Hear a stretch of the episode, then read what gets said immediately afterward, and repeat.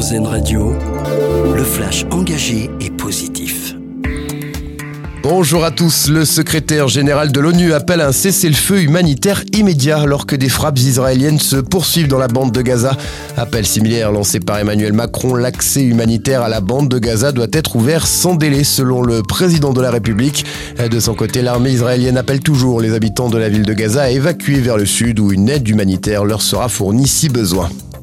Le projet de loi sur la régulation et la sécurisation de l'espace numérique, adopté hier en première lecture par l'Assemblée, un texte qui vise à mieux lutter contre le cyberharcèlement, euh, mais aussi les arnaques sur Internet ou encore l'accessibilité des mineurs aux sites porno.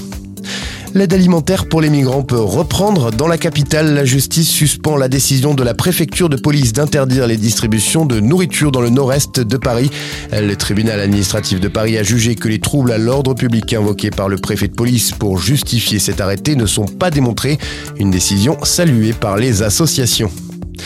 Dans l'actualité également, le télétravail serait très positif pour économiser de l'énergie dans les entreprises. C'est ce que révèle une étude de l'Institut français pour la performance énergétique des bâtiments menée récemment à la demande du gouvernement.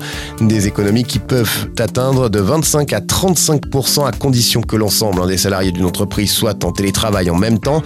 Et contrairement aux idées reçues, il n'y aurait pas vraiment d'effet rebond dans les logements, du moins il resterait très limité de l'ordre de seulement 8 on termine avec notre dossier solution, un outil pour mesurer notre impact environnemental. La société Glimpact a lancé deux applications. Elles s'appellent My Glimpact et Glimpact Scan pour aider les consommateurs.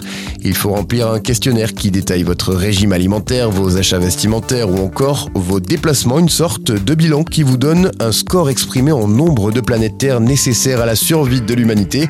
L'idée étant de trouver des pistes pour réduire son impact environnemental.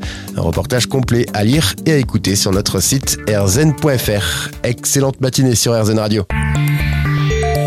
L'info engagée et positive, une exclusivité RZN Radio.